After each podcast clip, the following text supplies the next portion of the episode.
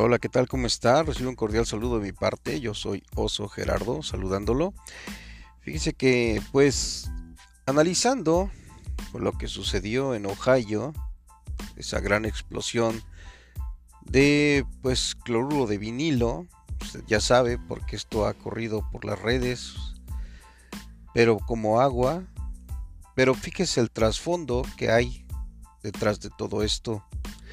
Mientras todo mundo está hablando de los ovnis, que pues todavía no se sabe si son ovnis o no, no han recuperado nada, ponen muchos peros, no sabemos si sí o si no.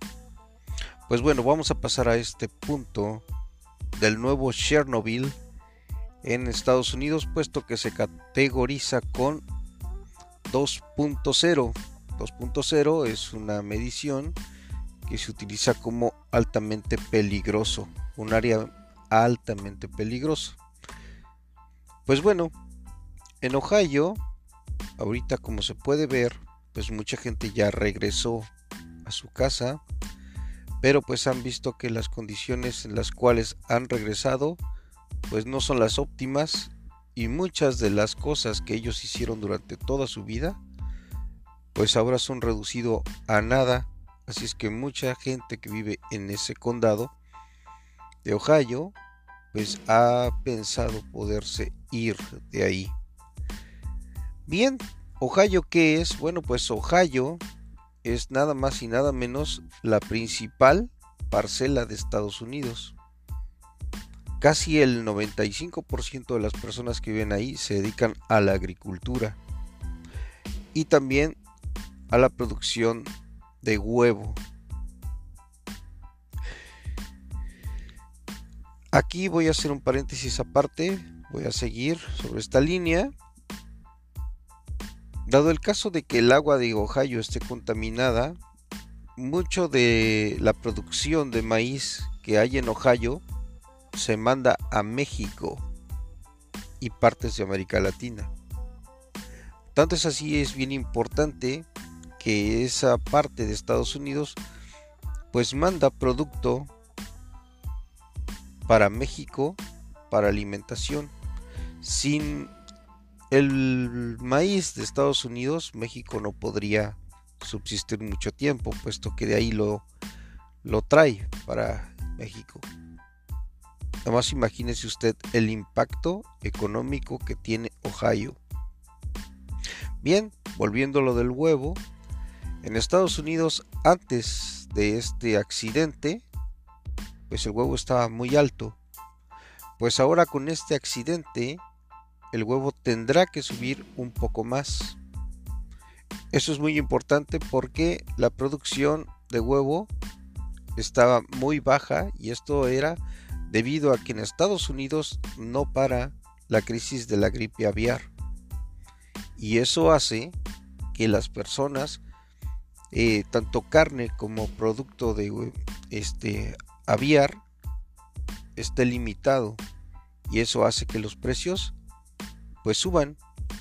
En una crisis en la cual se encuentra Estados Unidos, un golpe de esta índole o de esta magnitud en las partes agrícolas de Estados Unidos, pues va a encarecer muchísimo los precios respecto a los artículos como la carne de res, la carne de, aves, el huevo y la producción de leche.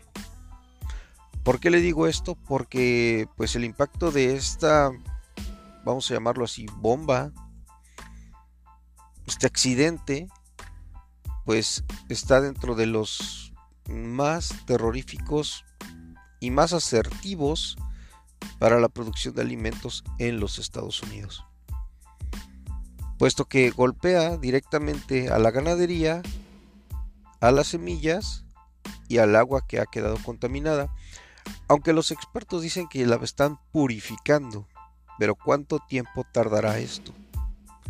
Muchas de las personas que se dedicaban a ser granjeros están decidiendo retirarse de ahí puesto que hay lugares donde las tierras ya no son útiles. ¿Cómo ve usted esta gran noticia, pues, este razonamiento que los expertos están planteando y este nuevo problema que se enfrenta pues la sociedad de los Estados Unidos. Nosotros que vivimos en Estados Unidos estamos pagando alrededor de 50 centavos por cada huevo. Después de esto, obviamente, los precios se van a subir un poco más, así como es los derivados de la leche como son mantequillas, leche en sí, quesos y anexas.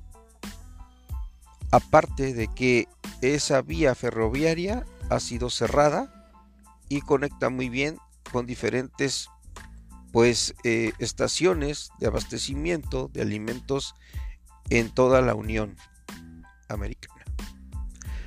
Así es que pues está de considerarse se manejan diferentes teorías, yo no quisiera participar de ellas, pero las voy a mencionar. Al parecer, parece ser que Estados Unidos está siendo saboteado inteligentemente en diferentes puntos de la Unión Americana.